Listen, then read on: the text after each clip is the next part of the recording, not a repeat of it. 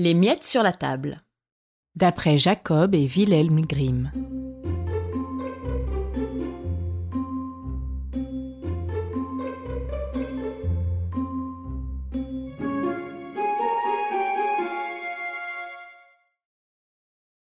Le coq, une fois, avait dit à sa dame poule Hardy, viens picorer les miettes sur la table de la cuisine. La patronne est partie en visite. Mais la poule refusa. Non, non, pas moi. Tu sais bien qu'elle ne le veut pas et qu'elle nous battra. Alors le coq reprit.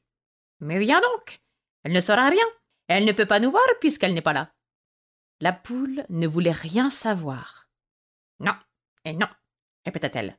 C'est pas permis et je vais pas. On ne doit pas entrer.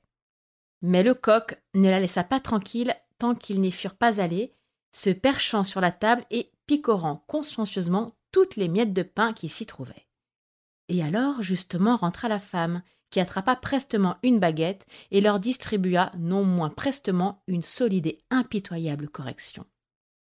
Et lorsqu'ils se retrouvèrent dehors, enfin, la poule dit à son coq Ta ta ta ta ta ta t'as vu?